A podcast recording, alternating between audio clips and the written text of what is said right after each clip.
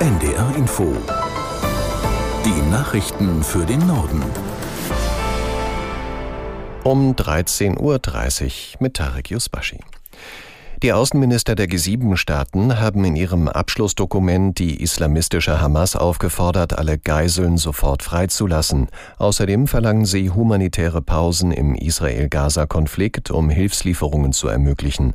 Aus Tokio Katrin Erdmann. Zudem appellieren sie an andere Staaten, sich finanziell an der humanitären Hilfe für die Palästinenser zu beteiligen.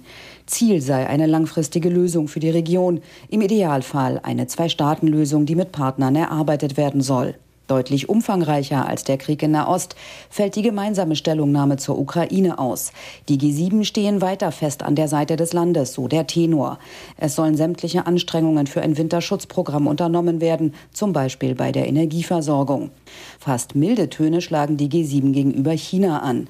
Zwar äußern sie die Sorge über die anhaltenden Provokationen im ost- und südchinesischen Meer und fordern die Volksrepublik auf, entsprechende Gerichtsurteile zu respektieren.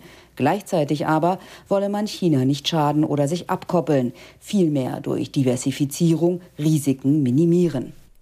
Bundesinnenministerin Faeser hat ein entschiedenes Vorgehen gegen Gewalt und Hetze in Deutschland im Zusammenhang mit dem Krieg im Gazastreifen zugesichert. Der Nahostkonflikt dürfe nicht auf deutschen Straßen ausgetragen werden, sagte die SPD-Politikerin in Berlin. Meinungs-, Versammlungs- und Religionsfreiheit seien sehr hohe Güter in Deutschland, die aber nur in den Grenzen unserer Verfassung gelten. Es gibt null Toleranz für antisemitische und israelfeindliche Hetze es gibt Null Toleranz für Gewalt. Wir tolerieren nicht, dass ein islamischer Gottesstaat auf unseren Straßen propagiert wird. Wer Freiheitsrechte derart missbraucht, um Straftaten und Hass zu propagieren, kann sich nicht auf den Schutz der Meinungsfreiheit berufen.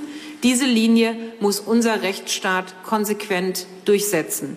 Mit Versammlungsverboten, wenn antisemitische und islamistische Hetze droht und hartes polizeiliches Einschreiten. Bundesinnenministerin Faeser. In Hamburg-Blankenese läuft ein Großeinsatz der Polizei. Zwei Jugendliche sollen mit einer Schusswaffe in der dortigen Stadtteilschule gewesen sein und möglicherweise eine Lehrerin bedroht haben. Augenzeugenberichten zufolge sind die beiden geflüchtet. Hinweise auf Verletzte gebe es nicht. Die Polizei sprach von einer Bedrohungslage, keiner Amoktat. Das Gebiet um die Schule ist weiträumig abgesperrt. Die EU-Kommission empfiehlt die Aufnahme von Beitrittsverhandlungen mit der Ukraine. Das geht aus dem Bericht der Behörde an die EU-Mitgliedstaaten hervor. Darin heißt es, dass die Ukraine vor der ersten Gesprächsrunde begonnene Reformen abschließen müsse. Für Georgien schlägt die Kommission einen Beitrittskandidatenstatus vor. In ganz Norddeutschland bleiben heute viele Apotheken geschlossen, weil die Betreiber streiken. Kundinnen und Kunden können aber auf Notdienstapotheken zurückgreifen. Aus der NDR Nachrichtenredaktion Johanna Honsberg. Teurer und aufwendiger ist es geworden, kritisiert der Deutsche Apothekerverband. Er sagt, dass die Medikamente immer knapper werden, die Einkaufspreise gleichzeitig steigen, dazu kommen die Inflation und steigende Personal- und Energiekosten.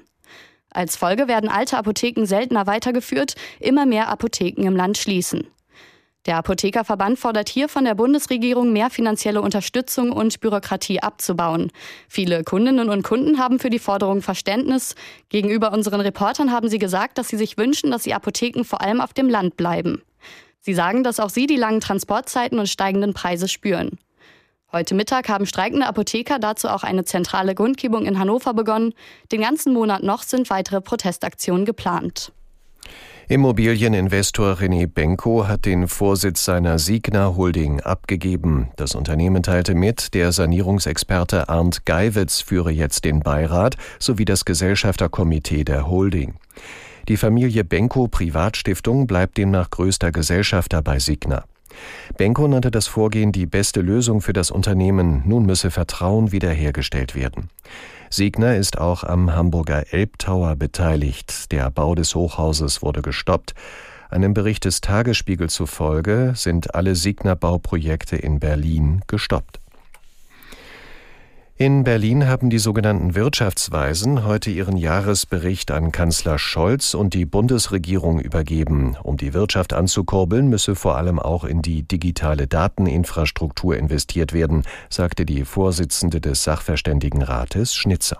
Die aktuelle Konjunkturentwicklung in Deutschland ist immer noch belastet durch die Energiekrise und durch die gesunkenen Realeinkommen.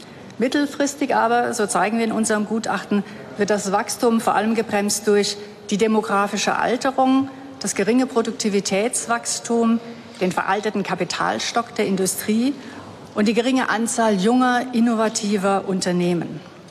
Der Titel unseres Jahresgutachtens lautet deshalb in diesem Jahr tatsächlich Wachstumsschwäche überwinden, in die Zukunft investieren. Die Vorsitzende des Sachverständigenrates zur Begutachtung der gesamtwirtschaftlichen Entwicklung, Schnitzer.